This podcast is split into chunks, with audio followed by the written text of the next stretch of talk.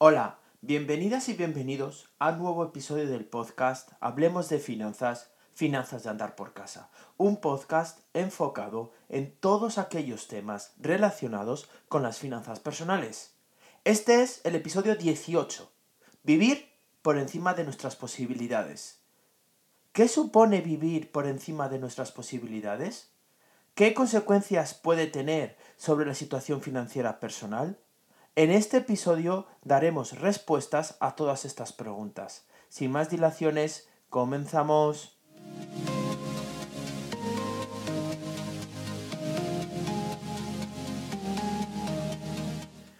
Una de las situaciones que más impacto puede tener sobre la situación financiera personal a largo plazo es vivir por encima de nuestras posibilidades.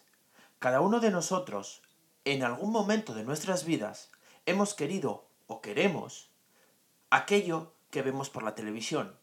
El último teléfono, la videoconsola que acaba de salir al mercado, el mejor ordenador portátil, sin hablar de unas vacaciones a un sitio de lujo y un largo etcétera que no terminaría nunca.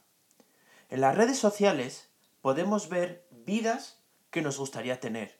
Y algunos la tienen. Pero, ¿a qué precio? La situación financiera personal refleja quiénes somos, cuánto ahorramos, en qué gastamos y qué deudas tenemos. No olvidemos eso nunca. Nunca. Vamos a empezar por qué es o qué supone vivir por encima de nuestras posibilidades.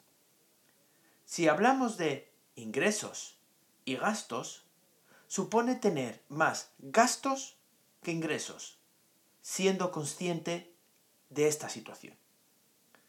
En algunos casos puede ser que el nivel de gastos esté por encima de los ingresos y que se recurra al colchón financiero porque puntualmente esta situación aparece. Pero aquí lo que se plantea es algo diferente algo completamente diferente. Vivir por encima de nuestras posibilidades supone tener un nivel de gastos superior al nivel de ingresos, de manera mantenida o continuada en el tiempo. La prioridad de los gastos tiende a cambiar, queriendo aquellos objetos que no necesitamos, pero que nos apetece tener y comprar frente a aquellos que podemos necesitar, pero renunciamos a ellos en favor de los primeros. Por ejemplo, podéis necesitar tener una nueva mesa para la cocina o una lavadora, pero no, se da prioridad, por ejemplo, a la ropa de primeras marcas o a la tecnología. El siguiente punto que vamos a tratar son las consecuencias a corto plazo. Esta situación es muy tentadora. Eso de tener lo que queréis, no privaros de nada de lo que queráis, tener todos los caprichos que deseáis. Pero no todo es tan bonito. Veamos por qué. Suponed que estáis viviendo en esta situación, es decir, que hay más ingresos y gastos, y ese extra de gastos tiene que ser cubierto mes a mes. Llegados a este punto tenéis dos posibilidades. Tirar del ahorro o el colchón financiero o bien endeudarse. Suponemos que disponéis de ahorros. Lo más seguro es que se utilicen para cubrir estos gastos, este extra de gastos. Pero esta situación no es permanente. Mes a mes hay una cantidad de gasto por encima del nivel de ingresos que tiene que ser cubierta. Y si el nivel de ahorro no sube, llegará un momento en el que no quedará ningún ahorro y no quedará otra opción que recurrir al endeudamiento. Si por otro lado no disponéis de ahorros, el único modo de sufragar este extra de gastos es por el endeudamiento. Y aquí, como podéis ver, en ambos casos, a corto plazo, se terminaría recurriendo al endeudamiento. ¿Qué ocurre en este caso? Pues que se entra en un círculo vicioso. ¿Y por qué? Porque al estado actual de gastos hay que incluirle uno más, que es el pago de la deuda o coste de la deuda que es mandatorio para no tener ningún tipo de problema. Por lo tanto, el endeudamiento tiende a aumentar. El nivel de ingresos actual no será suficiente porque hay que descontar el pago de la deuda más el nivel de gastos que se viene manteniendo, suponiendo que el nivel de ingresos no ha variado. Y este círculo vicioso mm, mm, no mejorará, al contrario, aumentará y el nivel de deuda aumentará en consecuencia. Bien, esto es una idea para que entendáis lo que sucede a corto plazo. Ni qué decir cabe que hay una circunstancia que hay que tener en cuenta, y es que cualquier gasto necesario en este momento no se podrá asumir. ¿Por qué? Porque no hay un gasto que se pueda acometer. Por ejemplo, suponed que tenéis una reparación de cualquier cosa. Una vez visto lo que puede pasar a corto plazo, vamos a ver sus consecuencias a largo plazo. Hemos visto que hay un círculo vicioso de deuda y de gasto, donde las cosas empiezan a complicarse. ¿Qué ocurre después? Seamos claros, la situación empeora.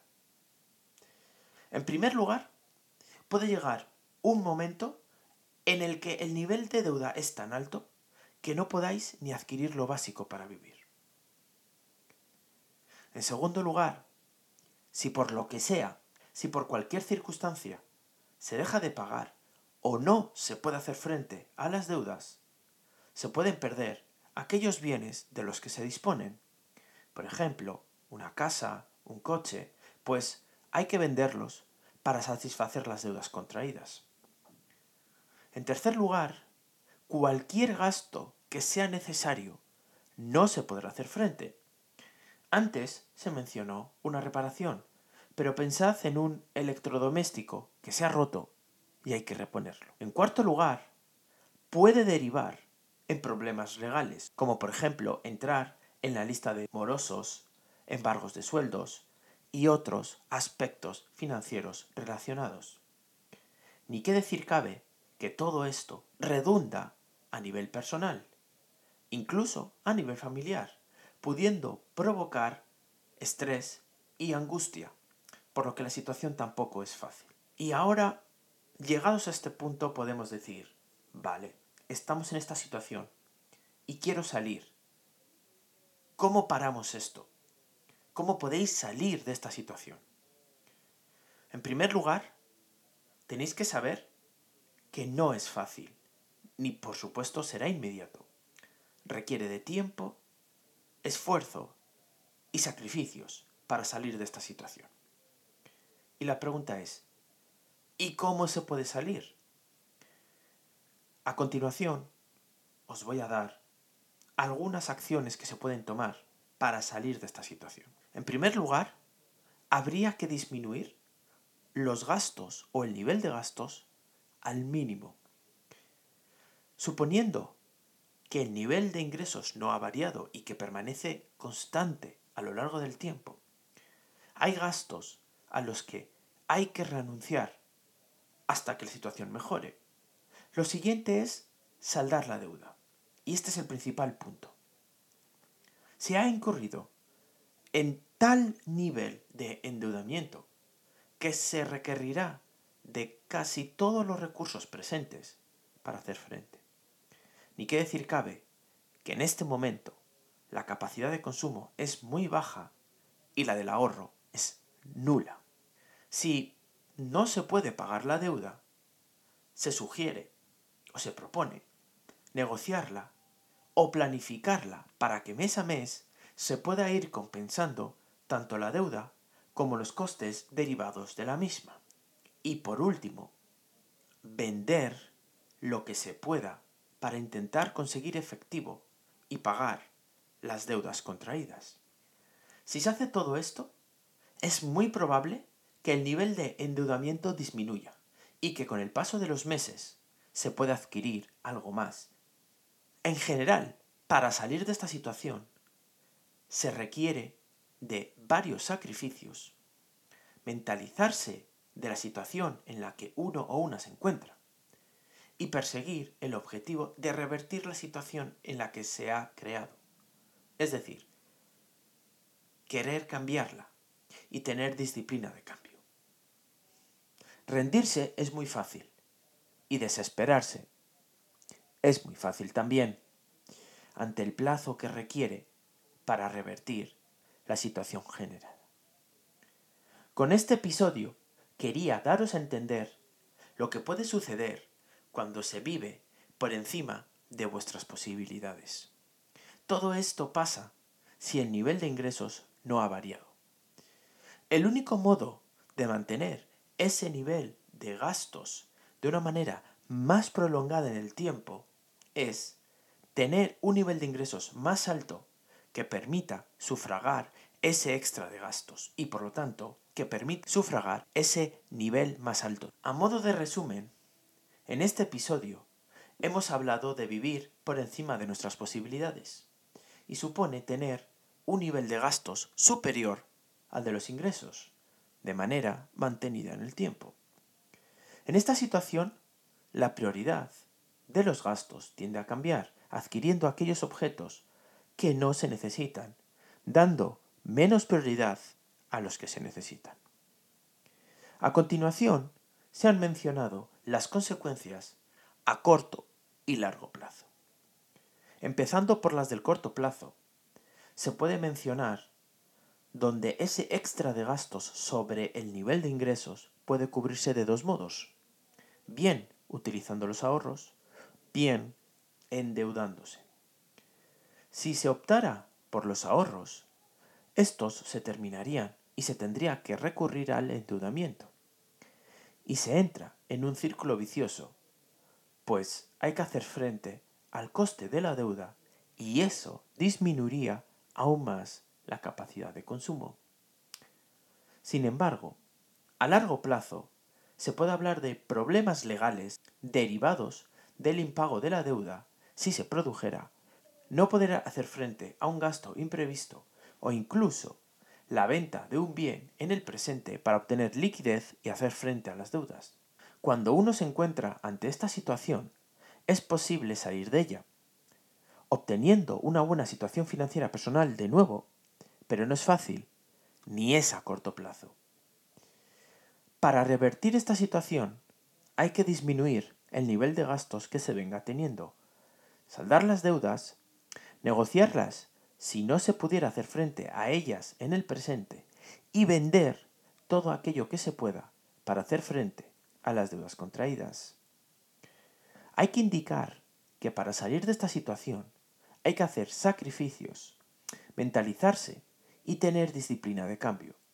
No es fácil, pero a medida que se van reduciendo los gastos y saldando las deudas, la capacidad de consumo para adquirir bienes que se necesitan aumenta y se puede volver a potenciar el ahorro.